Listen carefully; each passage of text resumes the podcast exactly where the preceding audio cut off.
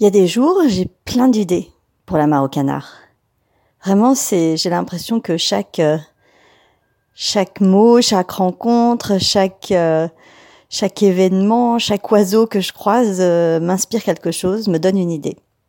J'ai décidé de pas les noter et certainement pas de faire ces podcasts à l'avance puisque c'est pas le, l'objectif que je me suis donné, ce n'est pas l'intention que j'ai posée sur, sur cette aventure.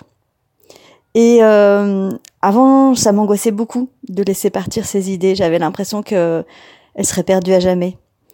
Et puis en fait, je me suis rendu compte que les vraies, les bonnes, les les idées qui étaient importantes surtout pour moi, qui étaient justes, qui étaient fortes, qui étaient qui devaient donner euh, naissance à une création, eh bien, elles revenaient encore, encore et encore. Parfois longtemps après, sous des formes différentes, mais elles revenaient alors que les autres, euh, eh ben en fait, elles continuaient leur vie ailleurs et peut-être qu'elles atterrissaient chez d'autres personnes, je ne sais pas.